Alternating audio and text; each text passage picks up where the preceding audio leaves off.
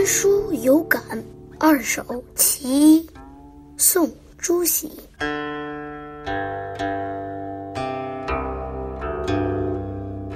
半亩方塘一鉴开，天光云影共徘徊。月去哪得清如许？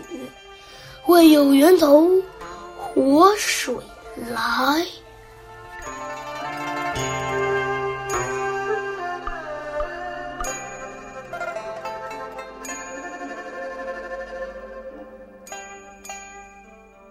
庆元二年，朱熹来到新城福山双林寺的武夷堂讲学。在此期间，他往来于南城和南丰。在南城，应吴伦、吴常兄弟的邀请，到村子里讲学，为吴氏厅堂书写荣木轩，为读书亭写书楼。在这里，还写下了《观书有感》二首。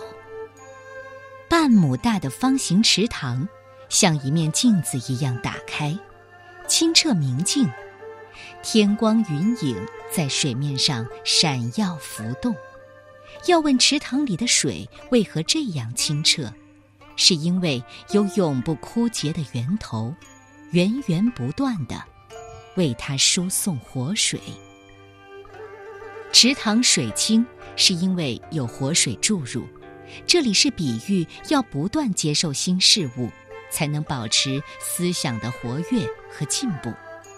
这首诗赋予理趣，一直为人所传颂。